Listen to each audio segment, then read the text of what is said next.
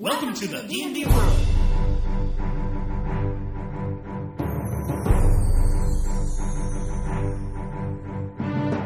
Olá, jogadores e DMs! Estamos aqui para o episódio 25 do podcast Rolando 20. Eu sou Daniel Anandi e hoje estou com um mega convidado, Eu sou o tio Nitro. E aí, be- beleza, pessoal? Tudo doido demais? Newton Rocha do Nitro Dungeon, galera. Ele vai estar aqui com a gente falando tudo sobre como turbinar os seus encontros fazer aí seus jogos de D&D muito mais divertidos, muito mais difíceis, muito mais desafiadores, né? O que, que, que a gente vai aprontar para essa galera, Newton? A gente vai falar um pouco de como é que. Algumas dicas tanto para mestres quanto para jogadores sobre os encontros, sobre os momentos de combate do DD quarta edição. Que tá deixando todo mundo animado e viciado em combate, em lutar, em fazer estratégia, em detonar, detonar monstro, em montar armadilha no meio do encontro e por aí vai. Muito bem. Então, primeiro vamos só mandar uns recadinhos meu e do Davi aí, a gente já volta.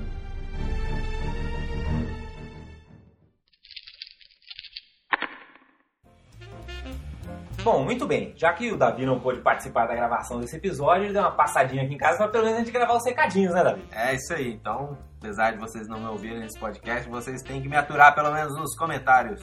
Bom, então quais são os recadinhos que a gente tem que dar pra galera aí? A primeira coisa é que eu tô convidando todos os nossos ouvintes a participar da pesquisa que está sendo feita na podosfera brasileira, né, nos ouvintes de podcast. Porque a gente quer conhecer melhor o nosso público. Então, se você quiser colaborar com o Rolando 20 e com vários outros podcasts aí, se você escuta podcast, se você acha que isso é uma coisa bacana, dê essas informações pra gente. Como que você faz? É uma pesquisa super rápida, você não vai gastar 15 minutos para responder. É só você ir lá em http www.podpesquisa.com.br. E aí você responde, é anônimo, é super rapidinho, e aí a gente vai ter acesso e saber qual é o perfil do nosso ouvinte, né? Saber o que o pessoal gosta mais, né? Quais são os outros tipos de podcast que a gente pode recomendar e esse tipo de coisa. O que mais, ali?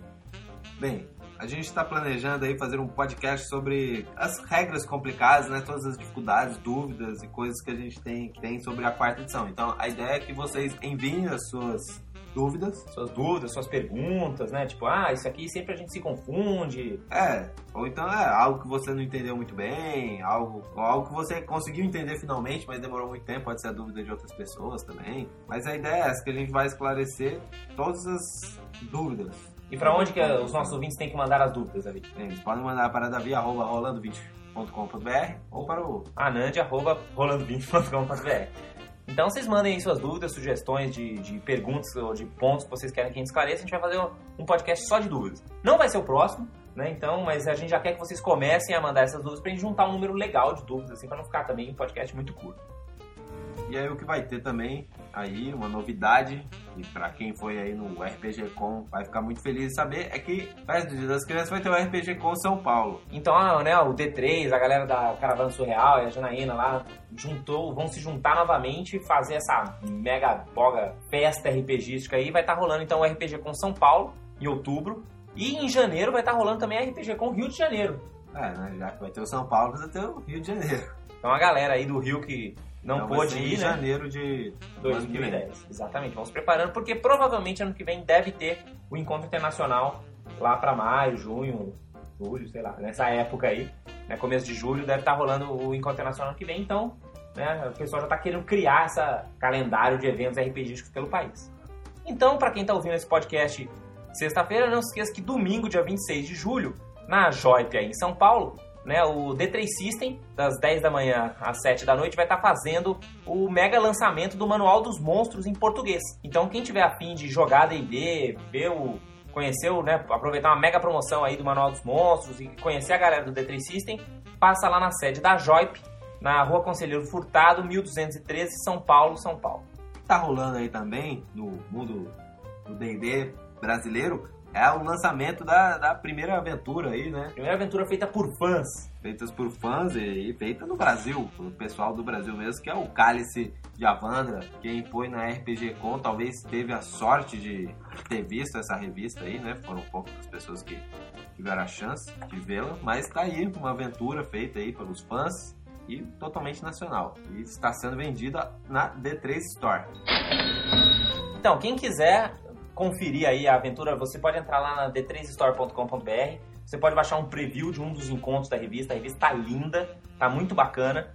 É uma aventura para primeiro nível, que você vai, assim, né, são, acho que são oito encontros, tem desafios de perícias, tem vários NPCs bacanas pra você fazer roleplay. E a gente também tá dando suporte a essa aventura, né? A galera da iniciativa 4E tá dando suporte. Então, essa semana passada, né, na última sexta-feira, teve vários posts, assim, com encontros alternativos, expandindo as coisas que estão lá, novos encontros.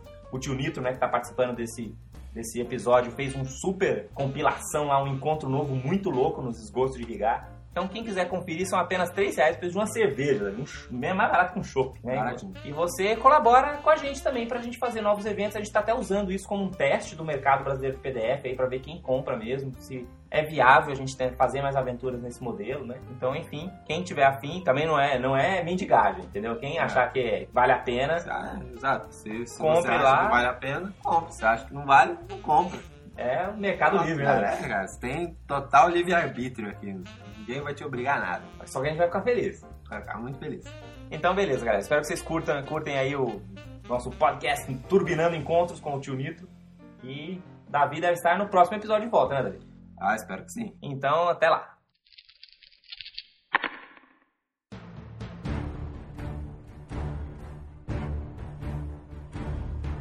Muito bem, então, Nitro. O que, que nós vamos começar aqui? Vamos começar como? Com os jogadores, com os mestres, com os dois ao mesmo tempo? Não, vamos, vamos começar primeiro com os jogadores. Vamos começar Certo. com algumas dicas gerais para os jogadores. Tá. Aí eu vou começar perguntando para você. Vo- Você, você mais joga ou mais mestra, Daniel?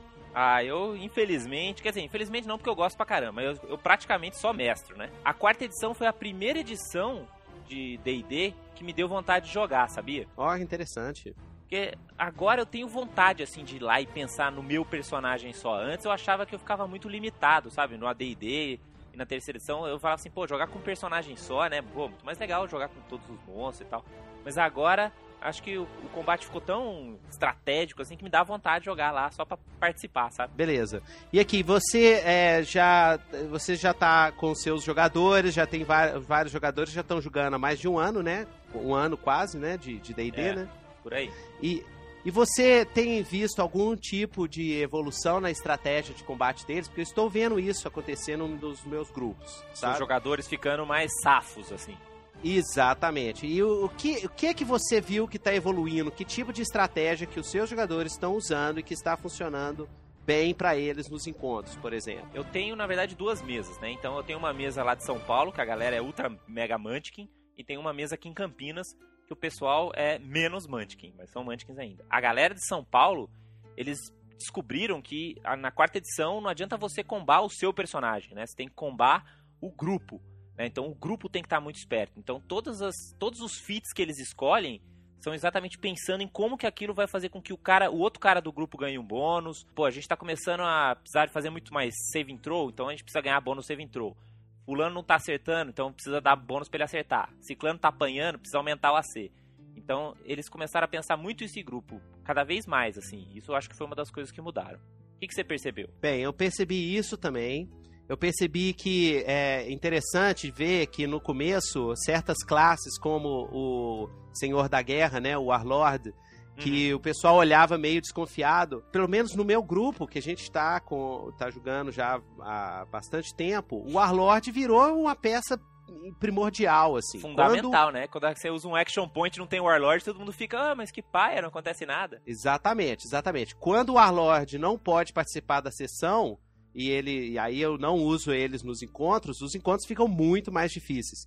Então esse tipo de personagem, esse tipo de classe que, né, que é o líder, né, que ajuda a coordenar, que ajuda a dar bônus para os personagens, usar de movimentação, deslocamento, esse tipo de personagem é interessante como ele ganha uma, uma importância é, grande, né, nos encontros, né? Não chega a ser aquele alicerce, né? Que nem o guerreiro, né? O guerreiro você não tem o que fazer, não tem como tirar ele dali, ou um outro defensor.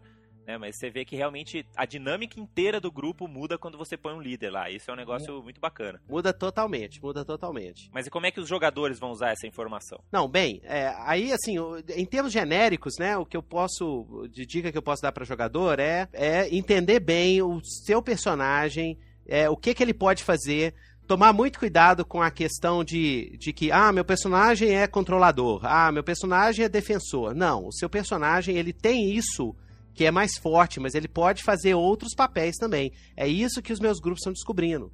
Porque, por exemplo, o mago que é controlador, agora ele já tem algumas magias de área que dá muito. Que, uh, algumas magias que dá muito dano no único, no único alvo. Então ele também tem que pensar assim. Ele fala assim: ah, eu não tô aqui só pra controlar Minion. É, eu você não também pode ficar tenho- preso no seu nicho, né? Exatamente. Então isso é que, que o pessoal que já está jogando há mais tempo já está começando a perceber que, os, que o, o- as classes são mais versáteis do que eles imaginam. E isso ajuda na estratégia do grupo. Agora, estratégias básicas que, que é, eu gosto de passar para quem está começando é aquela clássica, né? O mago, presta atenção, no- no- usa para poder diminuir o número do- do- dos inimigos, né? Ficar mais afastado, ficar perto de um personagem que seja defensor, de um clérigo, né? Os jogadores têm que buscar proteger esse pessoal que ataca à distância. Uma, uma coisa assim, se você tem dois ou três jogadores do seu grupo que fazem ataque à distância, esses personagens, eles têm que buscar a melhor, o melhor local possível deles. Esse negócio de distância, acho que é um, é um negócio bacana você pensar que os combates vão ter sempre três linhas. né? Tem a primeira linha, que é a galera que tá no corpo a corpo, né? Que tá lá o guerreiro, tá o bárbaro, isso. tá o, o ranger, né? O patrulheiro de duas armas e tal. Tem a segunda linha, que é a segunda linha onde tá o quem? Tá o warlord, tá o clérigo, o Isso, bardo, isso. tá todos os caras que precisam estar 5 quadrados de distância, né? Isso. Pra fazer o seu efeito. E aí tem a galera do fundão, Que é o pessoal dos 10 quadrados. dos 10 e dos 20, né? Tem uns que já tem, tem mago, por exemplo, tem poder de 20 quadrados de distância. Tem poder de 20 quadrados de distância. Esse Então cara pode isso- estar lá, no- lá na cidade mandando bola de fogo na dungeon. Ah, em termos de, de, de diagonais é o seguinte, que você vai ver o arco que você tem, porque você, você traçando a diagonal, da diagonal você pode ver o arco que você tem de, de do seu ataque à distância, até onde ele vai. Porque isso é uma coisa difícil de visualizar, entendeu? Até, até em que ponto você consegue pegar o- os monstros, sabe? Se você tra- traçar um... Mas por conta Faz dos- a diagonal. E aí diz? vai pra lá e vai pra cá. Mas por conta das coberturas, você fala? Isso, por conta das coberturas, por conta do terreno, por conta do. do... Muitas vezes eu, eu tenho alguns jogadores que não sabem que eles conseguem acertar o monstro X. Eles acertam o monstro Y, que tá mais perto, que, que parece que está mais perto, mas que o, o outro monstro também, também ele conseguiria pegar. Então esse ah, tá, tipo entendi. de, de- Nesse aspecto, você vê que as diagonais podem enganar. Entendi, entendi Exatamente, é isso que eu tô, isso que eu tô tentando, isso que eu tentei passar quando eu falei aquilo. Porque Sim. quando você vê na diagonal, a, é, a impressão que você tem é que tá mais distante do que você, você, você consegue acertar. Porque normalmente você tá pensando em 10 quadrados retos pra frente, Uhum. sabe? Então é Sim, isso que eu sim. tava tentando dizer. É, a outra coisa é, por exemplo, terreno é, mais elevado, excelente. Chegou no mapa, tem terreno elevado, manda o pessoal que é ranged pro terreno elevado, entendeu? Porque pode ser que seja um terreno elevado 2, 3, 4 metros, que até o pessoal, os strikers, né, do, do- os, os brutos do, do- do- dos monstros, Monstros até ele chegar até vocês, vão ter que subir um trem, eles vão demorar, então você vai ganhar vantagem de combate para acertar eles de cima da cabeça deles. Então é isso. É, esse é uma também pro pessoal que ataca a distância. Então, buscar cobertura, buscar terreno superior. Terreno superior é básico. Se você tem um, se você tá lutando no mapa que tem algum terreno mais elevado, corre pra lá. É ali que você vai ter uma vantagem de combate muito grande. Mas isso só se for complicado chegar lá, né? Se for uma colininha assim que te deixa lá em cima, não tem vantagem nenhuma. Não tem vantagem nenhuma, mas por exemplo, se for uma ravina, eu, eu fiz o encontro de ravina, né? Uma escada, assim, né? Uma plataforma, uma. uma, uma Isso, é uma que chama? escada, uma sacada. plataforma. É. E tomar muito cuidado quando você tá subindo num terreno elevado e tem um monstro lá. A gente teve um, quase um TPK, aquele famoso encontro do dente de ferro, porque eu fiz uma daria e eu fiz até com isopor e tudo bonitinho, né? E tava lá o dente de ferro e os dois capanga dele na escada. E o E povo. conseguia chegar lá. Não, o povo resolveu ir pra cima do, do dente de ferro na escada. E aí foi foi terrível, porque Foi o caindo povo um por subi- foi caindo um por um, porque foi subir na escada, o cara tem Globin Tets, aquele monte de trem, vantagem de combate, pau, e foi só acertando. Então muito cuidado. Tem nego na escada, tem nego no, no alto de uma torre, no, pega os ranged, manda ranged lá, toma conta primeiro do que tá por baixo, entendeu? Isso eu acho, acho, que essa é, uma, é uma, uma outra coisa que você lembrou agora, né? não, não é porque você é o defender, não é porque você é o bárbaro e adora fazer carga, que essa é necessariamente a sua melhor estratégia, né? Então, às vezes, vale a pena você esperar, vale a pena você trazer as criaturas até você do que você ir lá que nem louco. Porque senão acontece que nem essa situação que você falou, né? Vai lá um cara, trava, ninguém consegue mais chegar nos monstros, né? O que, que adianta? Você vai.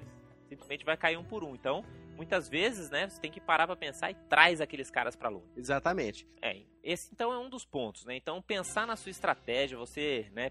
Ver exatamente o- a coisa certa a se fazer é uma das maneiras de garantir que seus encontros vão ficar muito mais divertidos aí. Mas Isso. pensando no player, assim, pensando no jogador. O Ah, que mais outra... que você pode dar de dica pro jogador se divertir mais, fazer com que os encontros dele sejam mais legais? outra coisa, dica pra galera que, que é, é defensor, né? Flanquear, flanquear, flanquear. Sempre trabalhe com flanqueamento, sempre trabalhe cercando. Utilize das, dos muros, se tiver, das pedras, de, de, de, de colunas. Prende os inimigos, diminui a, a- a mobilidade do inimigo enquanto você estiver atacando. Tem vários poderes dos guerreiros que ajudam isso e que, que ganham vantagem quando o inimigo não consegue se movimentar muito bem. Cerca, faz montinho, junta dois caras, três caras pra pegar um, se, se não for minion, né? Pra pegar O um. meu grupo detona sempre o cara, isso. É focus vai pra fire. outro. É um de cada vez. É um de cada vez, exatamente. Porque eu faço isso quando eu tenho os monstros. Eu pego, jogo os mini, faço um montinho num. Matou um player, vai pra outro. Faz montinho. Matou e assim até vai. Até dá o TPK. Exato, muito bem. Bem, então, flanqueia, cerca os caras. Aquela mesma estratégia do Street Fighter funciona. Então você trava ele na parede. Trava ele na parede. E aí voador e rasteiro.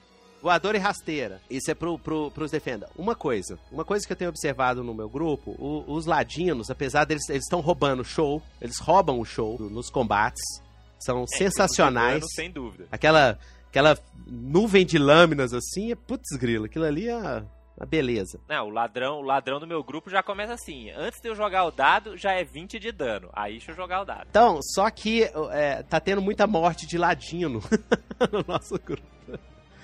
É, eles, Os são, rogue- eles só força e destreza, né? Ou destreza e carisma. Não tem um pontinho de constituição, coitado. Pois é, então, mas é porque o Ladino ele tem que ele tem que segurar um pouco a onda, porque você fica muito animado com as coisas que você consegue fazer no combate, quando você faz um Ladino. É muita coisa, é Uhum. muito- um deslocamento muito doido que você faz e, e o povo difícil você pegar, você fica rodando, né, na- no, no combate, Uhum. ataca um, pega outro e por aí vai. Então, o que eu falo pros ladinos é o seguinte, calma, calma, Se precisar, respira. Se precisar retomar fôlego, retoma. Exatamente. Lembre dos ladinos na, nas- nas- na ficção de fantasia. No momento eu tô lendo, o, eu tô no terceiro livro da trilogia do Avatar, do, do Forgotten Realms, eu já tinha Uhum. prometido a ler há muito tempo. Uhum. Que aí eu tô estudando o Cyric, que é. que depois ele vai virar, né? O deus é, de Deus do Forgotten assassinato. ele é um- era um ladrão, né? E um ladrão foda, muito foda. Então você vê muito bem. Então tem um outro personagem que é o Celeborn, que é um guerreirão, daqueles que dá porrada e sai gritando e tudo. E é muito interessante você ver como é que o Cyric luta. O Cyric espera o cara chegar. Quando o cara chega, aí é que ele, ele faz tipo um ajuste do lado e mete a faca do outro. Então ele não é um cara que parte pra cima. E eu tô vendo alguns jogadores jogando com o ladino partindo pra cima. Então você aguenta as pontas, espera, observa primeiro. É, você não tem aquele monte de furtividade à toa, né? Fique mocosado. Exatamente. Use e abuse da furtividade. Use e abuse da furtividade. Eu, como mestre, todos os meus mapas têm áreas de sombra. Eu, eu tenho um esquema desse, que é eu tirei de, daquele videogame de Forgotten Realms, que é Demon Stone, e eu adorei aquela história. De ter Como áreas é de sombra. Não, é, é no mapa você, você indicar para os jogadores onde tem área de sombra, onde tem área onde tá tendo uma sombra. Né? Porque às Mas vezes não fica tão claro. Serve pra quê? Assim, dar concealment? Não, não. Alguma coisa? Não, essa sombra é, é só pra indicar pro ladrão, pro ladino, que é por ali ele consegue fazer uma manobra de furtividade, fazer um ataque, se esconder. Pra indicar pros outros jogadores, por exemplo, pra mago, né? Pra pessoal que precisa fugir da, do combate, que aquela área ali tá muito, muito escura, que você tem uma chance de esconder. Então ela te dá concealment, assim, pra você poder É, fazer um teste isso. de. Isso, ela te dá cobertura, ok? São Certo. áreas de cobertura, vamos dizer É assim. que concealment é uma palavra que eu nunca sei como é que ficou a tradução. É cobertura. Porque co- cobertura é cover. Ah, é. Concealment é. Porque, na verdade, escuridão, neblina, todo esse tipo de coisa vai te É. dar concealment, né? E pelas regras novas de, de furtividade, você só pode se esconder com teste de, de furtividade, que na verdade você vai se Ocultação. esconder. né? Se um atacante. Cobertura e ocultação. Então é ocultação. Você só pode Isso. se esconder com teste de furtividade se você tiver cobertura superior ou ocultação superior. Isso. Né? É, Mas só que, olha só, olha só. Ocultação dá menos 2 na penalidade de jogadas de ataque. O alvo está no quadrado com escuridão leve ou está adjacente ao personagem. Aí, os atacantes já têm menos 2 contra ele. Se for Não, uma lógico. escuridão, menos ocultação dois é total. sempre uma boa. Exatamente, ocultação total vai dar menos 5 de penalidade. Então, mas o mais legal é que se você tiver ocultação total, você pode fazer um teste de furtividade. Aí, as Isso. pessoas nem vão poder te atacar. Isso. interessa a penalidade. Isso. E é, eu acho legal o mestre indicar no. pr- Principalmente quando você tá numa dungeon ou numas ruínas, que é um lugar muito, muito escuro, às vezes não tem nem é, tocha, tem uma ou duas fontes de iluminação. Eu acho legal o mestre indicar no mapa aonde Sim, que tem sim. essas áreas. Áreas de ocultação total, áreas de ocultação parcial, escuridão leve, Lógico. pesada. Uma sombra faz toda a diferença ali de, né, você priorizar as localizações dentro do mapa, concordo contigo. Aí o Ladino é o cara pra. Começou o combate, dá uma olhada no mapa, ver, ver como é que tá a região, vai pra onde tem essas áreas. Use e abuse. Falar em use, acho que uma das coisas também que deixa o jogo muito mais legal, certo? É usar a tática do use. Que é o quê? Que é você chegar e sempre. Eu instaurei essa regra na minha, na minha mesa aqui de Campinas. Sei. Sempre que você usa um action point, você tem que fazer isso animado. Você, você não pode simplesmente falar assim, ah, eu vou usar um action point. Não, proibido. Se você fizer assim, não vale. Se for usar action point, tem que ser action point! entendeu? Você tem que, por quê? Porque você anima a galera, entendeu? Você puxa a galera pro jogo, assim, não, agora vai acontecer alguma coisa legal. Ainda mais se tiver um Warlord no grupo, né? Ótimo, Então essa ótimo. é, é a dica do, do use, né? E lógico, saber usar seus action points. Não esqueça de usar seu action point. A coisa mais triste é quando você chega num- numa milestone, né, num marco, e você fica com dois action points. É, é porque no Action Point, na, na minha mesa, eu uso uma regra caseira, assim, porque um pouco diferente. Como que você usa lá? Que é o seguinte, a gente joga, a gente tem muito pouco tempo pra jogar. Então a gente nunca consegue jogar, tipo, 8 horas direto, né? 6 horas direto. Então, a- as minhas sessões, o que, que eu faço? Tem grande parte é roleplay, que é, o que, é que a turma curte mesmo, né? Roleplay, Lógico. alguns desafios de perícia. Aí tem um ou dois combates. No- Normalmente é mais um combate, um ou dois combates eh, numa sessão de 4 horas, assim. Então, o que que eu faço? Fica É. bem 50-50, é meu estilo favorito de sessão. É, é, é- é mais ou menos por aí. É, é- na verdade, eu, quando eu planejo, é 50-50 mesmo. 50% roleplay, 50% de, de pancadaria. Aí o que acontece é o seguinte: eu combinei com eles que todo combate, todo mundo tem um action point. Certo? Como se todo combate fosse uma milestone. Isso, exatamente. Então eles começam o combate com uma, uma action point, termina o combate. Quem não gastou a action point, ela, ela some. E aí, próximo combate, na outra sessão, na outra semana, teve um combate, todo mundo tem um action point. Aí eu combinei com eles que quando eles chegarem no nível 10, aí eu vou dar dois action points por sessão, por, por combate. E quando, se- quando eles chegarem no nível 20 pra cima, eles teriam três. Por enquanto, tá funcionando tranquilo, numa boa, assim. Eu, eu só tenho que ver como é que vai ficar mais pra frente. Se tem gente que depende de ter mais de um action point pra usar poder, né? A outra coisa, outra dica para os jogadores, usem o retomar o fôlego. O povo esquece. O povo esquece de usar quê? retomar o fôlego. O retomar Ah, o fôlego, o second wind. Assim, se você o personagem morreu, certo? Ca- Ou não morreu, mas caiu com negativo, e você tá com seu second wind ali, a menos que tenha sido aquele crítico que te tirou, né? Você não tava nem sangrando ainda e já caiu, aí é até perdoável. Mas se você tava sangrando e caiu porque você não usou seu retomar o fôlego, aprenda aqui com os veteranos que você tem que melhorar a sua estratégia e use essa ideia, essa opção que é fundamental. É, eu, eu entendo por que, que o pessoal esquece, né? Porque pra você retomar o fogo é aquela famosa. Você dá uma paradinha, respira fundo e volta pro combate.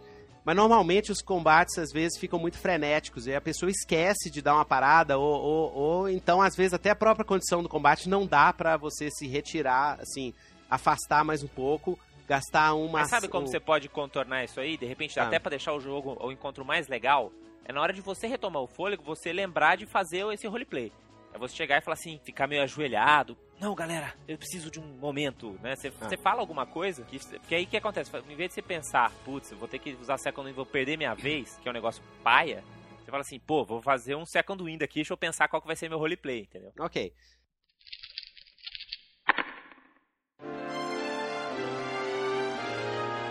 Bem, nessa área então, então vamos entrar nesse, nesse esquema aí. Roleplay de combate, roleplay no combate, tá? Olha, não tem nada dessa de que começou o combate, acabou o roleplay. Isso na minha mesa não Lógico. tem mesmo. O combate Uhum. tem que ter roleplay, tem que ter interpretação, tem que ter criatividade. Eu sou um mestre muito flexível, então se o jogador fala assim, ah, quero usar o meu poder pra fazer isso, pra derrubar essa, essa, essa torre em cima, essa, essa coluna em cima dos bichos, eu quero usar o meu poder. Quer usar o poder de jeitos diferentes ou usar mesmo perícias dentro do combate de maneiras criativas, eu sempre libero. Eu gosto disso, deixa a coisa mais colorida, mais interessante. Então, não É, esqueça aí que. o próprio guia do mestre fala, né? Esse é o tipo de coisa que o mestre tem que dizer sim. Né? Isso. Quer usar uma perícia de um jeito legal e usar poder de um jeito legal é uma coisa que é, é fundamental vo- não deixar os jogadores presos na- nas cartinhas. Isso, isso mesmo. Então, fazer o roleplay do combate, é, curtir o combate. Ah, no caso, por exemplo, do nosso grupo, todos os poderes os jogadores customizaram. Então, eles pegaram aquela, aquela descrição que tem no, no que livro a lança jogador, de rosas.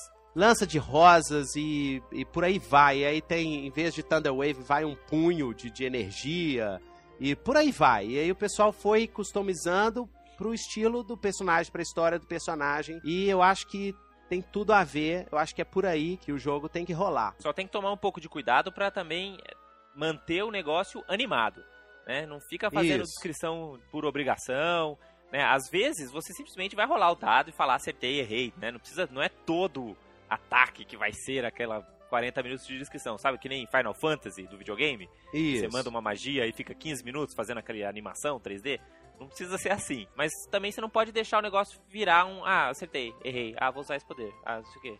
É, Tem na- que ficar animado. Sim, na, na verdade, até a, a, a descrição de vários poderes, ela deixa o combate bem interessante, né? No, no RPG Com, a, uma das mi- nas minhas duas mesas, eu usei um monge de primeiro nível. E os poderes deles são muito loucos. E só a descrição do que, que o monge estava fazendo na, no combate já deixou o combate, assim, super, super cinematográfico, né? Agora, o roleplay dentro é, é muito importante, eu acho. O roleplay dentro, assim, machuquei, tô sangrando, me ajude, sai Sim. daí, cara, e agora? ponto que tem a ver com isso daí que você está falando, de, né, fazer o roleplay, eu até escrevi na listinha aqui, é a questão de você evitar o metajogo dentro do combate. Como assim? Né, A gente não vai falar de metajogo, o que é metajogo, explicar, mas é é só o lance de você lembrar que apesar de o D&D ter ficado quase um, jogo de tabuleiro ali na hora do, do combate, você não é você o jogador que tá ali, é o seu personagem que tá ali.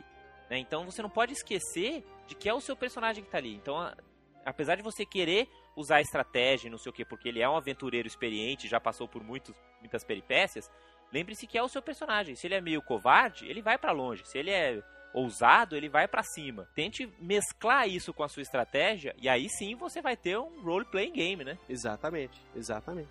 E sentir o combate, né? Sentir o combate, sentir a frustração, falar a frustração. Exato. O- Se os tá meus jogadores. né? Sofrer com Exatamente. isso. Os meus jogadores já são bem velhos de guerra. Eles jogam comigo já tem 15 anos. Direto. Uhum. E, e a gente joga tudo. Eu, eu, eu costumo falar que eu sou meio assim, eu topo qualquer coisa, sou meio puta velha de RPG. Eu mestro, facinho. já mestrei de tudo, eu mestro GUPS, eu mestro World of Darkness, é, Toons, o diabo. Cthulhu, Agora- que aparecer. Cut, eu, Cthulhu é que eu mais, é um, um dos meus favoritos, assim, que eu mestro frequentemente, eu curto, eu gosto. Então, a gente já tem um estilo de jogo, sabe? E o nosso estilo de jogo é muito roleplay. A- a- é- é- tem muito roleplay, tanto no combate quanto, quanto fora. É o, é o jeitão que a gente joga. Então, no combate, o que que acontece? O- os jogadores, por exemplo, se eles estão apanhando, os personagens começam a reagir. Meu Deus, o que, que é isso? Faz alguma coisa, fulano. E eles ficam frustrados. E eu acho isso legal, porque o combate ganha uma certa realidade. Se você tá apanhando Sim. de um bando de kobold, cara, você não vai ficar tranquilo. Você vai ficar pé da vida. Você vai querer degolar 10 kobold de uma vez e vai gritar pra eles, vai embora daqui e tal. Então, pra você sentir o, o, o combate. Aquela- Aquelas, aquelas miniaturinhas ali, na verdade, são pessoas. É, São pessoas exato, que né? estão tentando Tem que tomar sobreviver. cuidado pra não brincar de Playmobil, né? E brincar de role-playing game. Exatamente, ali são pessoas que estão tentando sobreviver. E o mestre do lado dele também pensar que não é só que aquilo ali são monstros mesmos, eles têm suas motivações. É, eles eles, não querem morrer, né? No fundo, no fundo. Salvo um ou outro. exatamente, eles querem lutar até a morte, pelo menos, né? Exatamente. Vamos passar então para né, as dicas que a gente pode dar pro DM, né? O que, que o DM pode fazer para os seus encontros ficarem mais desafiadores, mais interessantes, mais legais. Por onde que você quer começar aí, Nito? É, vamos, vamos, vamos seguir aqui o, o Vamos nosso aproveitar então que a aqui. gente está é. falando de roleplay e tudo mais e falar da questão da contextualização do nosso encontro. Isso, exatamente. É, uma, uma das coisas que eu vejo, né, nessa, é, dessas discussões que aparecem por todo lado, ah, e porque toda edição nova é pior do que a anterior e o roleplay vai sumindo, né? É que muitas vezes o combate na, na quarta edição, eu já escutei isso da terceira edição da turma do AD&D, que aqui em Belo Horizonte tem uma galera ferrenha do AD&D que não largou nunca né? Então eu sempre escutei isso. Ah, essa edição, o combate tá sem. tá sem é, nexo, tá sem sem tá dentro da aventura, tá sem fluff, né? Sem, sem conteúdo, né? Mas isso aí Aham. depende tanto do mestre quanto dos jogadores. Isso Ou aí da aventura se você estiver jogando uma aventura pronta também, né? O pessoal às vezes julga pelo, pelo arroz com feijão que o cara compra lá, né? E nem e não, e não faz aquele. né? Não é porque você tá comprando feijão que você não põe ali um temperinho, né? Uma pimentinha, um, É. né? um joelhinho de porco, alguma coisa ali, que é pra dar um, um gostinho diferente, né? É, é, é, por exemplo, é, eu, eu joguei D&D desde o Basic. Uhum.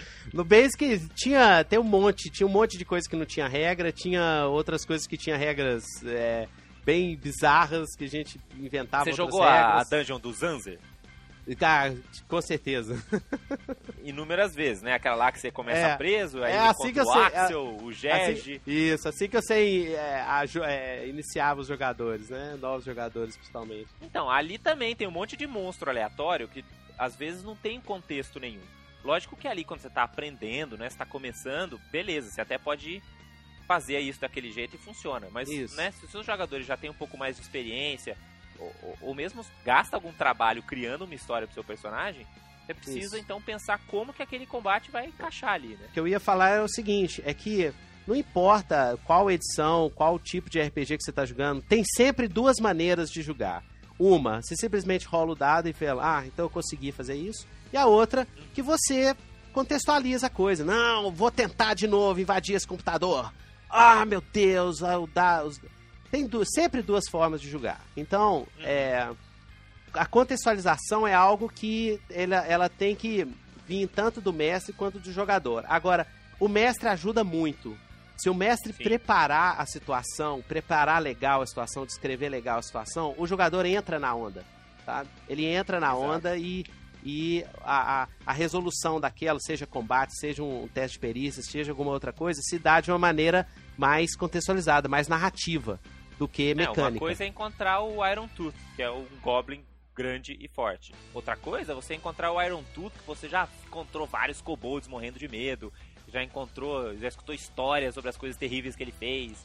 Né? Na hora que você encontra ele lá, você já tem um background, né? Você já tem um histórico, você já conhece aquele cara. Ou pelo menos você acha que conhece. Isso. O, ultimamente, como eu tenho muito pouco tempo para mestrar e tanto para jogar, é, eu tenho observado que o meu jogo foi ficando cada vez mais episódico, assim. Foi, é, foi, foi ficando pare- parecendo um seriado de televisão da Fox, sabe? Certo? Eu comecei a preparar minhas, minhas aventuras como episódios. Porque é uma coisa que eu tenho feito e tem funcionado muito bem. O que acontece? Quando você tem um encontro, quando você pensa na sua sessão como um episódio, com começo, meio e fim, mesmo se você estiver no meio de uma dungeon, no meio de um labirinto, no meio, sabe, no meio da, da aventura, mas se você pensar como, uma, como um capítulo, se você pensar como capítulo, é mais fácil de você contextualizar o que acontecer, mesmo se for um encontro com lobos no meio da floresta, por exemplo. Aham. Mas dá uma sensação de, de encerramento, assim, né? Você tem um começo e meio e fim, né? Isso, exatamente. Aquele encontro com lobos pode ter revelado. Eu, eu, eu uso assim esses encontros assim para revelar alguma coisa sobre um dos jogadores, por exemplo. Né? Isso é, é bem coisa de romance, de, de fantasia. Às vezes tem um encontro qualquer com uma fera no meio da floresta, mas aí você descobre que o protagonista é, tem medo de. de é, foi abusado quando criança, ou a mãe morreu, sei lá. Devorado Eu- por lobos. Devorado por lobos? É, pode ser. Então, é, essa coisa de contextualizar o encontro é muito importante. Sabe? Então, o encontro tem que fazer parte da história. Ele tem que ter a- alguma coisa que liga no, na busca, na missão que os jogadores estão fazendo, no, no que que. No qual que é o tema da aventura, né? Então, por exemplo, se a aventura é de sobrevivência, se a aventura é de, de busca de identidade, se a aventura é de, de, de terror primal, se a aventura é de terror psicológico e por aí vai. Então, o encontro tem que estar conte- contextualizado, eu, eu acho.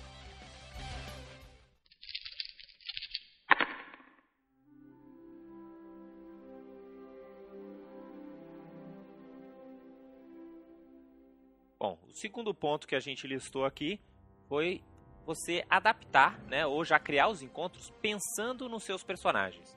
Então, seja porque você está fazendo um encontro do zero ali, pensando nos monstros na sua cabeça, ou você está pegando uma aventura pronta que já tem lá os encontros definidos para você, pense no que, que você pode mexer ali para fazer com que os personagens sejam desafiados, né? Que vá que a- não, não necessariamente abuse né, dos personagens, mas de alguma maneira desafie as suas fraquezas, consiga fazer com que eles tenham que dar um, um algo a mais para conseguir vencer. Como é que você consegue fazer isso, Nito? É, eu lembro de um podcast que eu acho que foi o seu, que, que eu escutei, do, de, que você falou sua experiência com o Dungeon Delve. Você falou Foi. que quando você... Isso.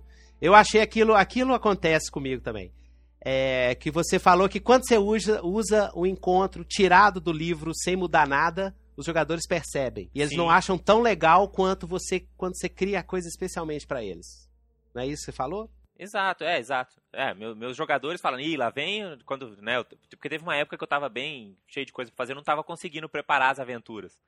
E aí eu pegava o né, a aventura pronta ali e fazia do jeito que tava ali, né? E Uhum. aí o pessoal, ih, lá vem aquela aventura pronta, vai ser aquelas coisas meio sem graça, tudo, né? O pessoal já sacava que não ia ter nenhum desafio, assim. Eu, eu assim, eu, eu, eu, eu curto tanto é, criar minha aventura quanto mestrar a aventura pronta. Por quê? Eu nunca mestro a aventura pronta. A aventura pronta, pra mim, sempre é o ponto de partida. Eu não, eu não aguento. Eu... Mas nem assim, a Fortaleza no Pendor das Sombras, nada? Não, deixa eu. Cidadela Sem Sol? Não, por exemplo, a Cidadela Sem Sol foi o início de uma campanha de 3.5 que durou cerca de 3 anos e meio. E jogando direto, assim, os jogadores chegaram a nível 22, né? Aham. Cidadela Sem Sol, é, eu mestrei como se fosse uma aventura de Cthulhu. Então, aqueles twigs, eu não sei se alguém aí lembra. Aqueles tá? gravetos animados, né? Aqueles gravetos animados, na verdade, aquilo era uma doença. Era uma doença causada pe pela, é, pelas maçãs, né? Tree lá.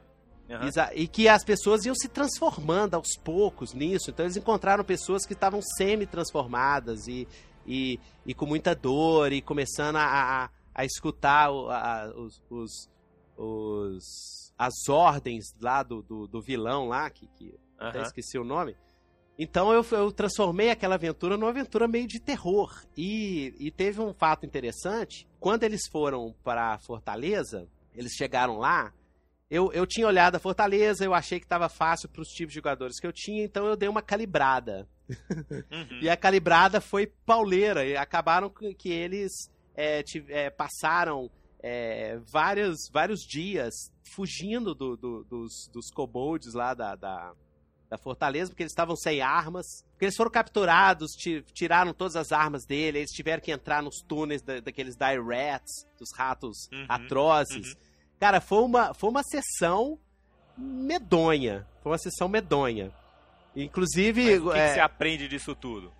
Não, inclusive no final. A sua aventura, né? Exatamente. Então, até hoje eles contam dessa aventura, né? Que eles, eles ficaram com tanta fome, foram perdendo co- ponto de constituição, eles tiveram que comer rato atroz. Pra poder sobreviver. Então, assim, eu adaptei, eu adaptei para o tipo de jogadores que eu tenho, pro tipo de grupo que eu tenho que curte desafios podreiras, né? Tanto que o meu Forgotten Hell, Helms, eles chamam de Forgotten Hells. De tão, Certo. De tão podreiro que fica. o nível do, do desafio. Exatamente. Então é isso. Adapte, crie. A minha, a minha do, do minha Pendor das Sombras, ela tá toda modificada. Quem for lá no meu blog pode ler os meus diários de campanha. É, eu coloquei uma outra história, eu botei um, é, eu tô mestrando em Forgotten, então eu coloquei no pano de fundo da, do Pendor das Sombras uma iminente guerra entre Netheril e Cormir. É, eu, eu- sempre vou acompanhando lá, porque a minha aventura lá de, dos Cama Púrpuras tem um- uma, história meio parecida, assim. Sempre Isso. dá pra roubar umas ideias. Ah, beleza. Massa. É, então, é, então dá pra você contextualizar e, e, e- e com, a, com a quarta edição ficou até mais fácil porque ela tá muito modular no meu ponto de vista, sabe? Eu acho que ela segue Sim, também a mesma dúvida. linha do novo do novo Mundo das Trevas, que também é, é muito modular as aventuras, o SAS, que eu recomendo o pessoal aí é, é, conhecer é, é, um jeito diferente de escrever aventura de RPG, isso é do sistema storytelling, né? Ele é todo modular, então você pode ser ler uma aventura. Você não gostou da aventura, mas você gostou de algumas cenas, você tira essas cenas e incorpora na sua e usa, né? na sua campanha. E o D&D quarta edição dá pra fazer isso tranquilamente, assim.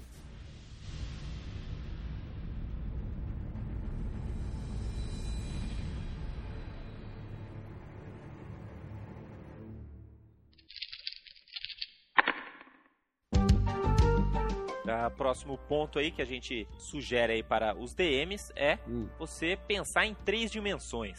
Isso. Né? Você lembrar que tem pra cima e pra baixo também, né? Isso. É, essa, essa dica eu peguei de um, de um podcast do. The Games Brilliologists. Não, é um outro, um outro muito bom. É, é um podcast que é, foi uma palestra da Green Ronin é, na Gen Con, que eles falaram é, How to Make Adventures That Doesn't Suck.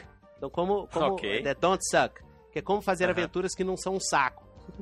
Sim. E aí, um dos lead designers, que eu esqueci o nome lá deles, estava explicando isso, que pensar em três dimensões, pensar que ah, o seu encontro, o seu combate, o local do combate, ele tem pra cima e pra baixo também. Pro Uhum. lado, pro outro. Então, colocar, fazer coisa que voa, co- colocar coisa que cai do teto, é, que você É, pode um criar vários que você põe níveis. no meio do mapa, você já dá toda uma dinâmica diferente, né? Isso. Pensar que tem vários níveis, é, que você pode criar um combate em vários níveis. Exatamente. Sacadas, barricadas, Isso, pé- coisas que você possa pular, coisas que você possa pegar uma corda e atravessar pro outro lado. Exatamente. Tudo isso aí vai deixar o encontro mais divertido, né?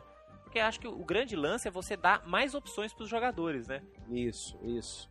Usar tudo, é, usar o, o local, quando você estiver descrevendo o local, descreva com, com vários detalhes, mesmo você tá lá desenhando no quadriculado, assim, e não tem nada para colocar, mas é, é, explica pro pessoal, olha, isso aqui tem umas cadeiras aqui, tem, tem uma grade, aqui tem uma, e, e uma grade, para deixar a coisa mais interessante, né, pros jogadores.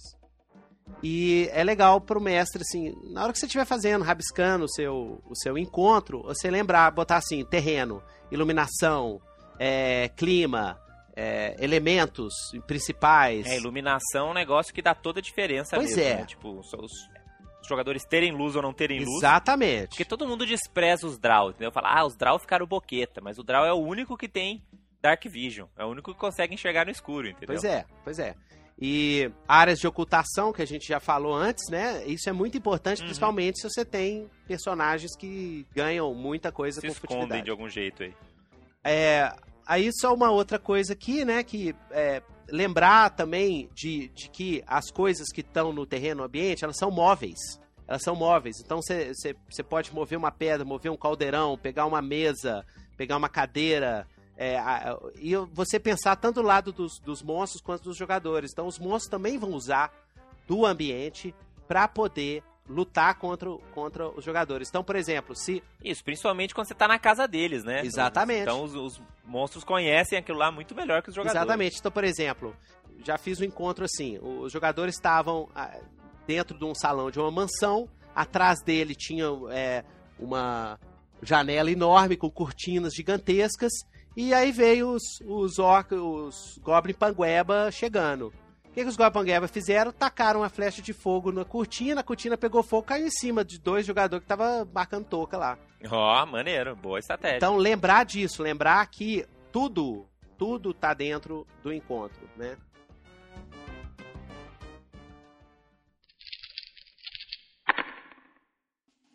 Muito bem, então vamos para o nosso próximo ponto, na, em como fazer um encontro com nitroglicerina, né? Isso. Aproveitando a presença aqui do tio Nitro. Que é escolher muito bem os seus monstros. Tente pensar aquele monstro que encaixa com os outros, aquele monstro que né, tem a ver com o lugar que você está fazendo, com o tipo de grupo que você está fazendo. Como é que você faz para escolher o monstro certo, Nitro? Olha, isso aí é um negócio complicado. Às vezes você. às vezes, Faz parte do RPG Art. Exatamente. Às vezes você, você escolhe o monstro, você acha que ele vai bombar no encontro e ele não bomba. Às vezes você encontra E às vezes aquele que você não dá nada, aquele que você não dá nada, os famosos é, Minions Ninja. É, na, na nossa mesa, toda hora aparece o tal do Minion Ninja. aquele que ninguém mata nem e a que pau, né? detona a galera, que não, não toma nenhum golpe e detona a galera. Bem, essa questão de escolher bem os monstros, é, eu costumo assim fazer o seguinte: eu primeiro eu leio a ficha do monstro, analiso bem, eu penso ele na cabeça, como é que ele ficaria no jogo, como é que ele ficaria com os tipos de personagem que eu tenho, com as habilidades que os personagens têm, se vai rolar, se não vai rolar, se vai ficar divertido ou não. Então, e quando não, não, não tá funfando muito bem, eu mudo o monstro, numa boa. Eu tiro um poder assim, coloco um poder outro, eu altero um poderzinho ali, sempre mantendo a justiça do jogo, sempre mantendo o equilíbrio do jogo. Lógico, com todo o objetivo de deixar a coisa mais legal e não mais destruidora, né? Você não quer fazer, você não quer simplesmente botar o monstro que esmaga, né? Faz 50 de dano em todo mundo. Isso é, né? Quer. Exatamente.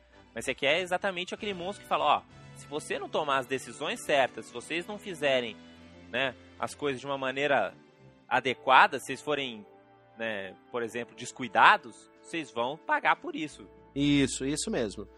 E o, o interessante também é que quando eu pego monstros que foram bem feitos, bem que o design deles é bom, o encontro rola tranquilamente. Né? Eu nem preciso fazer muita força. Às vezes eu pego uns monstros que são mal planejados, né? Mal feitos, né? Então dá, dá, dá um exemplo pra gente aí. Quais são os monstros que você já usou, assim, que você falou, cara, esses monstros foram aprovados pelo tio Nitro aqui. E quais foram os que, ó, esse monstro aqui precisa de um certo retrabalho pra ele ficar legal.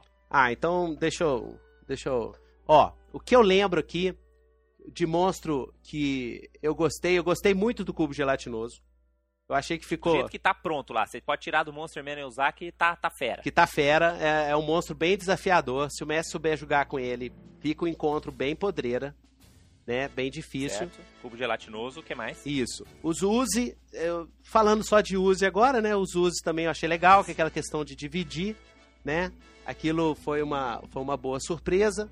Bem, eu, eu tô apaixonado com o Beholder, principalmente do, do, do MM2. Eu, Ficou- eu usei o Eye of Flame num, num encontro nosso lá e foi uma delícia. Cara, é muito bom. Eu também usei um.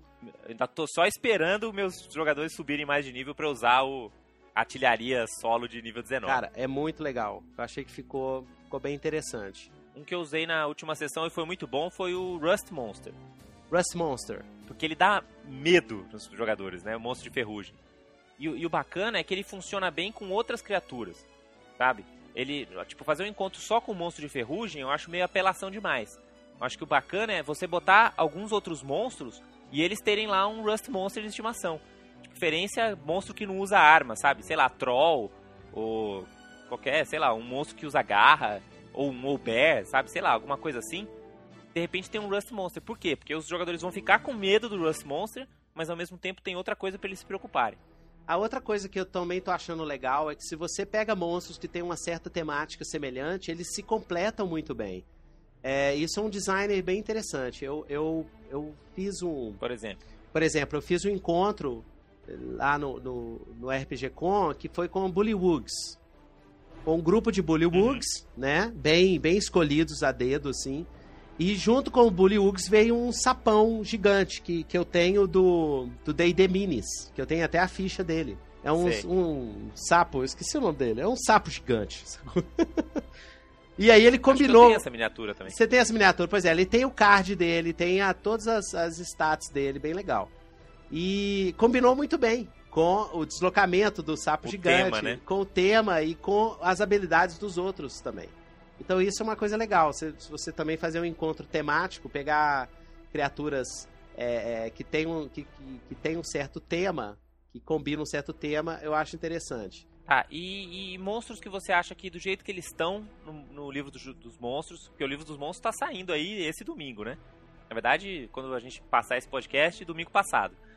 E, e quais são os monstros do livro dos monstros que você acha que precisariam de ter um, salzinho, uma pimentinha pra ficar mais interessante? Ah, deixa eu dar uma olhada aqui. Porque um que vem na minha cabeça de cara, eu até escrevi um post sobre isso no D3 System, é a Hydra. Ah, eu eu ia falar da Hydra também. Que é um monstro sem sal, assim, sabe? Tipo, é um solo que bate pra caramba, tem 500 mil cabeças, mas é isso, acabou.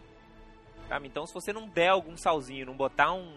Você pode contornar ou mudando o monstro, né? Deixando ele de algum jeito mais legal, ou você também pode mexer no terreno, no ambiente, botar armadilha, igual tudo aquilo que a gente já falou. Mas esse é um monstro que você tem que prestar atenção pra ele não ficar bobinho. Outro monstro que eu acho que você tem que, você tem que prestar atenção pra não ficar bobinho são os zumbis. Porque os zumbis básicos, eles também não fazem nada. Uhum. né? Então eles são brutos lá, eles batem legal e apanham. Mas se for só usar zumbi, vai ser um encontro meio, meio bobo. A menos que seja, por exemplo, um encontro de minions zumbis. Né? Que tem um exército de zumbis aí, pode ser interessante. Agora, se são zumbis daquele tipo bruto, sabe? Aquele que Não, sim, sim, sim. e tal. Esse zumbi você já tem que pensar em ou combinar ele com outros mortos-vivos, ou ter alguma outra variável, senão também vai ser um encontro meio, meio Não, bobinho. sim, com certeza. É, no, na Fortaleza das Sombras tem uns encontros lá que aparecem três zumbis, é, uma salinha pequena. Esses encontros são, eu acho que são muito chatos, assim. Eu, eu, eu não Ah, gosto, eu não. concordo. Eu, eu ranquei todos esses encontros tontos do quando eu mestrei. Não, você não sabe o que eu fiz. Eu mestrei via desafio de perícias.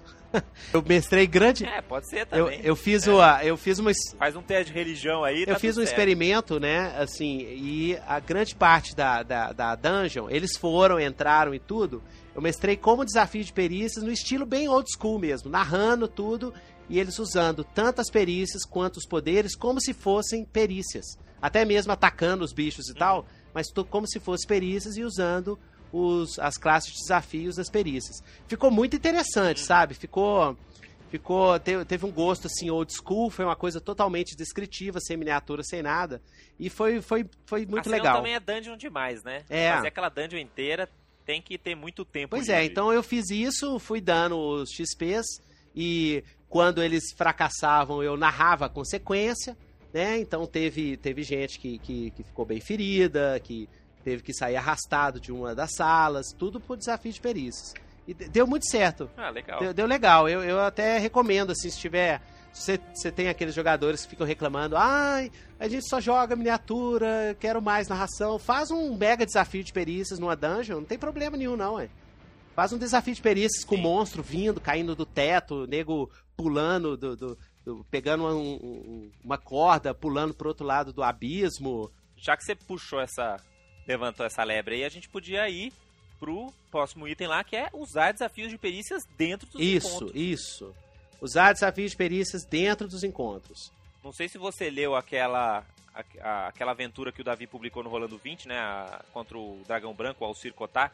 E o Davi é um que adora isso, né? Botar lá uma charadinha, botar lá uma armadilha, alguma coisa que precisa de um desafio de perícias para conseguir vencer aquele, aquele desafio. Tem algum exemplo que você pode dar aí de um desafio de perícia, que funcionaria legal dentro de um encontro? Pra mim, o grande lance do D&D quarta edição foi sistematizar uma coisa que a gente fazia, que todo mestre fazia desde Instintivamente. Guaraná, desde quando 1900 Guaraná com rolha, que é o desafio de perícia. Na época Eu- do RPG Moleque, Isso. aquele RPG, né? De, Exatamente, o RPG da seleção de 70. É, o RPG podreira, do Save or Die, que o povo fica falando aí da, da- do old school, do escola velha, mas eu sofri pra caralho. Nessa época eu era jogador, cara. é foda, cara. Você tem personagem décimo nível que morreu no, no- Cara, eu ficava puto. Eu, eu já rasguei ficha, eu, e, e eu, eu nunca soube perder personagem. Quando eu pedia personagem, Aham. eu levantava da mesa, batia a mesa, falava, tô indo embora. Jogava o dado no mestre e saía batendo Não, eu tô indo embora, era assim. Aí no dia seguinte eu ligava, pedia, pedia desculpa e tal, e voltava pra mesa, mas eu ficava puto demais.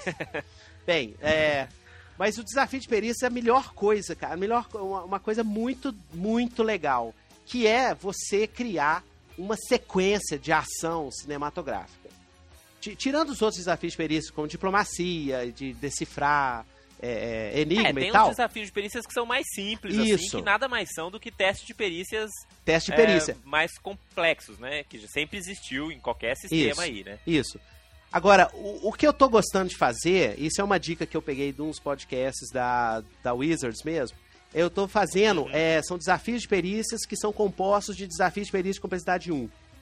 Eu não tô fazendo desafio de Sim, de complexidade sim. Em vez de 5. fazer um desafio de complexidade 400, você faz vários pequenininhos. Vários pequenininhos. Que é, ba- Eu faço isso que direto é basicamente é o seguinte: é, rodou, fez aquela ação, quem pass- passou, deu, não deu. Se não deu, tem a consequência e por aí vai. E vamos pro próximo skillzinho, o próximo Isso. desafiozinho. E uma coisa importante para quem vai fazer o desafio de perícias, para manter a, a, a, a- pra um desafio de perícia ficar bem legal mesmo, é você manter a tensão, a- o suspense. Lembra do Indiana Jones, entendeu? Na hora que ele pega aquela, aquela, aquela estátua e sai correndo. A estatuazinha de E- ouro. Isso, exatamente. Põe um negócio de couro e, e sai correndo e vem aquela bola de pedra. Aquilo, é um, pra mim, é um desafio de perícias clássico, assim. E ele sai correndo, aí tem uma- um, um buraco na frente, aí ele Aí pula. vem as setas do lado e as passa por cima Per- das aranhas e vai que Perfeito, vai. é isso mesmo. Então, é, é legal que agora você tem uma estrutura de regras que te ajuda a fazer isso e, e juntar o jogo com a narrativa. Pra não ficar só a narrativa, né? Você ainda tem também a tensão do dado, a tensão de, de você ser bem sucedido ou não. E a consequência que vai acontecer depois. Então, isso você pode fazer no, no meio do combate. Tá? Isso você pode colocar dentro do seu encontro, você pode colocar sequências assim. Por exemplo, esse encontro, o- a aventura que eu fiz da, lá do, do Caça Escama Negra, ele, ela no meio da aventura acontece um esquema, que é bem tipo Indiana Jones.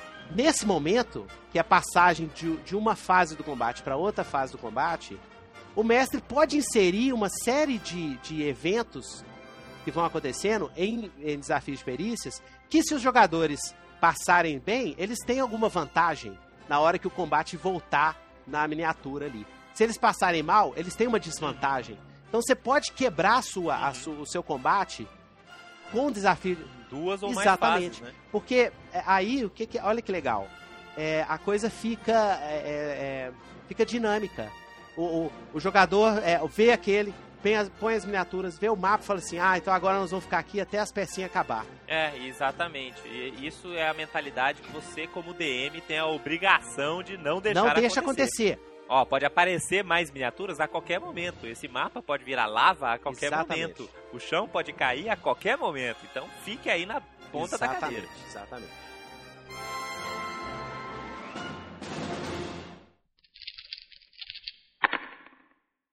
É, uma outra dica que eu vou inserir aqui no encontro, que também fica legal pra caramba no encontro, que é uma coisa que eu usei, que eu, tô, que eu uso quando eu faço Dungeon Crawl. Flashbacks.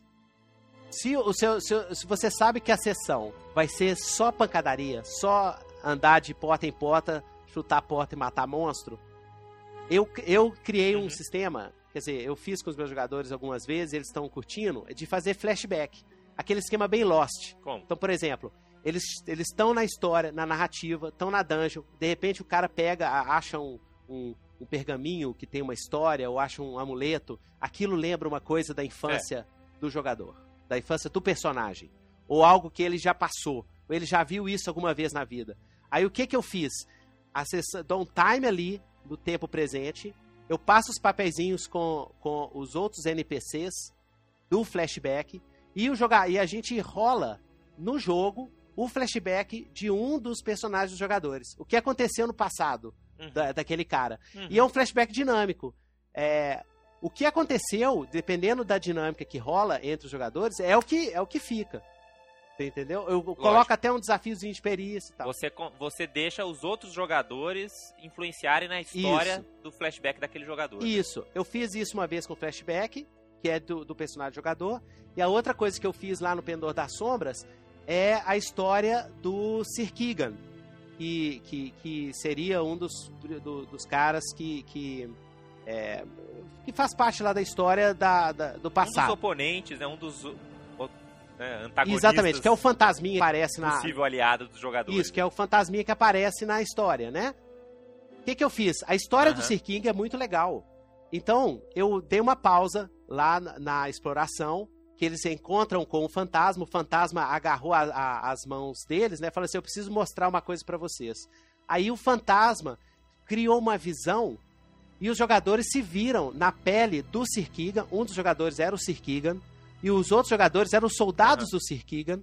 E eles vivenciaram o passado do Sir Keegan. um- e aí na, na minha campanha, né, o, que ele fez um pacto com um demônio e para enfrentar um dragão negro e ele perdeu a esposa e a filha. Eles vivenciaram essa história. Foi, foi muito legal. Quando eles vivenciaram a história toda, quando eles voltaram, a narrativa, a, a aventura que era, que no, no meu caso é impedir que o, o Calarel traga o, um, um dragão das sombras do Pendor das Sombras para Forgotten, a aventura Aham. ganhou outro, outro contorno. Ela ganhou outro peso, outra carga. Ficou pessoal, Ficou né, pessoal, coisa. porque eles sentiram na pele o que, que aconteceu ali naquelas ruínas. Então, isso aí é algumas dicas que para os mestres dar aquela incrementada na aventura. O que eu tô querendo fazer na minha aventura lá das 13 tribos de Zendrick é fazer um flash forward. Excelente. É jogar assim, todo mundo vai fazer a ficha deles no nível 15. A gente vai jogar uma sessão no nível 15, pauleira também. Aí dependendo de como terminar essa sessão, eles vão ter algum bônus ou um pênalti ou um pouco dos dois e tal, quando eles, né, porque vai ser uma, uma tipo uma visão do futuro assim, né? Então eles vão poder aprender com aquele futuro e tal e tomar as decisões dele. Vou depois quando eu fizer eu conto aqui pros ouvintes. Não, como é que excelente. E, inclusive, só para completar, essa história do Flash Forward é um jeito bem, bem interessante de você começar uma aventura. Eu, é, é, eu já fiz isso uma vez. Você começa a aventura com uma no futuro dos personagens. Então, por exemplo, pode ser uma cena, um, um- um combate no alto de uma pirâmide e os personagens se conhecem. E você começa, você rola o combate. Terminou o combate, aí você vira pros jogadores e fala assim: agora vocês vão me falar o que, que aconteceu para vocês chegarem nesse lugar. É muito interessante porque você passa pros jogadores a- o trabalho de reunir o grupo. Ah, eu sempre sou da teoria que quem tem que explicar por que, que eles estão juntos são os players. Eu, como DM, tô preocupado com outras coisas.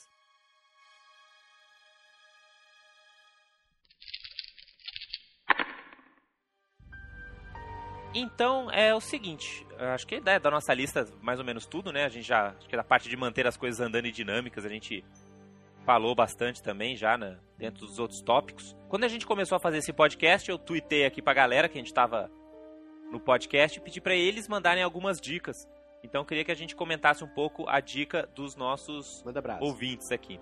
O Marcelo Guaxinim, ele sugeriu é, a gente colocar dançarinas. O que, que você Dançarinas acha do dessa encontro. Eu acho muito bom, eu acho, eu acho bem interessante. Se for encontro em Alcadim, né, que é um cenário que eu sou apaixonado do D&D? Você nunca sabe quando uma dançarina pode É, ser uma pode ser uma assassina, né, cara? né? Ah, Tem, tem umas o Yuan-Ti, que é aquele povo serpente de, de Forgotten, que, ele, que elas fazem um movimento, pelo menos na 3.5 era assim, ela fazia um movimento que hipnotizava, hipnotizava, hipnotizava o nego. Então, Dava uma reboladinha já assim é e já era. demais. Eu acho que vale a pena. Certo. O Daniel Ballard é, e também o Rafael Bezerra, né? Os dois sugeriram a questão de trilha sonora. Né? O Daniel Ballard foi até específico aqui, ele sugeriu a trilha sonora do, do filme Piratas do Caribe. Você costuma usar a trilha sonora? Sempre uso, jogos? Sempre usei. Tenho várias. é, dá- daria pra fazer um podcast só sobre isso. É, eu uso. Vamos guardar para o futuro. Mas basicamente é o seguinte: eu uso o iTunes, eu faço listas de playlists. Então eu boto o nome assim: combate, é, cena de mis- mistério, é, cemitério. é, E, e eu vou julgando os MP3 na- nessas listas. Então chegou no combate, eu clico na lista e desço o cacete. A trilha sonora básica, você não precisa de nenhuma outra. Se você tiver só essa, você mestra até morrer. Que é a trilha sonora do Conan. Pode crer. Que pra mim, o Conan 1, Não, lógico. não, peraí, peraí. Vamos, vamos até colocar a música do. a principal música do Conan agora aqui no, no fundo pra acompanhar esse finalzinho aqui do podcast. Realmente é muito boa essa trilha sonora. Concordo 100% contigo, Nico. É sensacional. É, é- se você tiver essa trilha sonora, você não precisa de qualquer de nenhuma outra. Ela tem tudo. Eu, eu recomendo trilhas sonoras de videogames, tá? A trilha sonora do videogame chamado Dungeon Siege, que eu adoro, é muito boa. Trilha sonora do Neverwinter Nights também é muito boa. Trilha sonora do Final Fantasy 12, é, que dá pra encontrar, também é muito legal. E o pessoal do É, Midnight lista Syndicate. aí, Ah, vale a pena, sim. É lógico, assim, você tem que colocar sempre no fundinho, não pode é, atrapalhar a sua voz, né? E- É, música de fundo, né? Música Se você de tá fundo. escutando mais a música, você tá, é, já passou do limite do volume. Agora, quando o povo tá desanimado, ou então quando a gente faz sessão zumbi, a sessão zumbi aqui em BH é quando você vai var à noite. Você começa às 7 horas da noite e termina às 8 horas da manhã. Eu não sei como é que vocês vocês chamam sessão zumbi aí também? Ou não? Ó, chamava na minha juventude, eu não aguento É. mais essas paradas assim. Pois é, quando tá na sessão zumbi, quando o neguinho já tá meio assim, é, capotando, eu costumava botar um Rhapsody, que é uma banda que eu curto, que é de RPG metal. Mais metal, assim. É uma música deles que tem uma frase que eles falam assim: Glória, glória perpétua. Que é muito guerra, muito assim, vamos bater muito nos monstros. Isso também dá aquele gás. Certo. Continuando nos tweets aqui, o Uzi também tweetou a gente, adivinha o que ele tweetou? Ah, que que te- Action Points! então a gente já deu essa dica. Vamos pra frente. O Xingo, lá do, do, do Paragons, sugeriu aqui o mestre interpretar feito um maluco, né? Aproveitar aí o máximo possível de, da interpretação do mestre. Isso, isso. É, assim, A empolgação do mestre é fundamental, é né? fundamental. Eu acho assim. Eu não, eu não gosto de pressionar ninguém, não. Tem gente que tem mais jeito pra interpretar o, o- do que outros. Agora, se você, de vez em quando, você puder encarnar um personagem bem, fazer uma vozinha, é, é legal. Os jogadores curtem demais, assim. Você- chega e faz uma É, vozinha. fi- Ah, faz o jogo ficar mais legal. aqui. O pessoal gosta, sabe? O Yastromo também aqui deu uma dica que é o seguinte, que toda vez que seus jogadores estiverem num cliffhanger, assim, ou num momento tenso, lembre-os que o computador é seu amigo. Acho que o que ele quis dizer aqui é lembrar, é você confiar no DM, né? Então, se de repente você está naquela situação que né, apareceu o NPC Darth Vader lá e fala assim, é, agora eu tenho vocês, vocês serão meus prisioneiros. Vocês não tem que se desesperar, entendeu? E lutar até a morte. Né? Confie no DM, fique prisioneiro que com certeza a aventura continua, né? Ali vocês vão ter que escapar da prisão, alguma coisa do tipo, vocês vão ser salvos em, al- em algum lugar e a aventura vai continuar dali. Então acho que esse é um negócio que dá todo um, um clima diferente pro jogo se você confiar no seu DM, né? não? É, eu, eu penso assim, confiar no DM e confiar na história. Uma coisa que eu faço sempre que eu começo o jogo, eu pergunto pros jogadores que tipo de personagem, que tipo de história querem fazer. Então um jogador fala assim, ah, eu quero fazer um cara que Aham. vai salvar um reino. Ah, eu quero fazer, é, por exemplo, a, a Erika, que é a, a minha esposa nerd, A clérica de a Erika. Tuss, que é minha esposa nerd, o que que ela, que que ela, uma vez ela falou? Ela falou o seguinte, ela queria fazer uma diarista que resolveu ser guerreira pra poder sustentar É. os fios que ela tinha. E ela fez isso e foi Aham. legal demais. E era Marlene, gente fina, a Anã Guerreira do Peru. Na minha mesa agora de Forgotten tem um bárbaro que o sonho dele é ser cozinheiro, chefe. Pois é, é legal. E é legal o mestre saber isso pra você ir é, criando situações na, na narrativa. Então eu sempre falo pra, É, por exemplo, de repente ele tem que coletar carne das criaturas mais bizarras pra fazer, né, o guisado máximo, né? Então precisa de carne de basilisco, carne de dragão. Então eu falo para os jogadores assim, confiar na narrativa. Confiar na narrativa. Nós estamos contando, por exemplo, no nosso caso lá, eu resolvi fazer uma mega campanha de guerra. Uma mega campanha de guerra é, é uma campanha épica, né? É, naquele eu tô fazendo um esquema tipo o Senhor dos Anéis, então vai ter no, no final uma grande confronto com milhares de exércitos em Forgotten andando pra lá e pra cá, aquela história. Então os jogadores já sabem disso, então a, a história vai nessa direção. Então o que eu falo para os jogadores é assim: contribua com o mestre, sabe? Não, não, não banque aquele jogador que, ah, eu quero ir pra lá, eu quero é fazer outra coisa. Assim, participe da história, busque. Se o seu, se o seu personagem não tá encaixando na história, cara, faz outro personagem que encaixe. O, o- é importante que, a, que a narrativa corra de um, de um jeito legal. É isso que dá o barato do RPG, sabe? sabe? É, é, pelo menos a- na minha experiência, entendeu? Não, é isso aí mesmo. Aque- é aqueles grupos em paca, anda em paca, anda em paca. Nossa, normalmente o- Aham. a- o mestre desiste aventura e começa a mestrar outra coisa. Isso eu já vi acontecer. Outra coisa, e aí anda em paca e fica nesse loop Fica infinito. nesse loop infinito. Então eu sempre gosto de história, narrativa. Eu penso que RPG tem, tem, várias, tem várias formas de entender o RPG, do mesmo tanto gente que, que tem gente no mundo. Mas no meu ponto de vista, RPG é contar uma história junto. Eu gosto de contar história e eu gosto que os jogadores participem dessa criação de uma história em conjunto. Então eu, eu vou muito por aí, Uhum. sabe? A questão da história, a questão da Eu, narrativa. acho que eu concordo com você também. Eu acho que é uma das coisas mais legais, uma das coisas que me levou ao RPG também. É fazer essa. é, porque todo mundo conta um pouquinho, fica muito mais legal do que você contar É. sozinho, né? Então, só agrega. E o mais interessante, que é diferente de qualquer outra mídia, a história que você criar com seus jogadores é sua, é exclusivamente sua e dos seus jogadores. As memórias que vocês terão, Sim, é. Por mais que seja uma aventura pronta ou qualquer coisa, ninguém vai estar jogando. ninguém vai estar aquilo jogando. As, as lembranças, as memórias daquela aventura são exclusivamente suas, só vocês que curtiram. E isso eu acho legal demais. Quando você encontra os seus jogadores é, você- pra bater papo. Rola aquela nostalgia e tal. é, Pode Aí crer, vem é aquela fantástico. nostalgia, pô, você lembra aquela aventura? Foi doido demais, foi muito doido. E quando você comeu carne de Goblin? E teve isso no nosso, na nossa aventura. O nego Aham. comeu carne de Goblin. E aí é legal demais, então é por aí.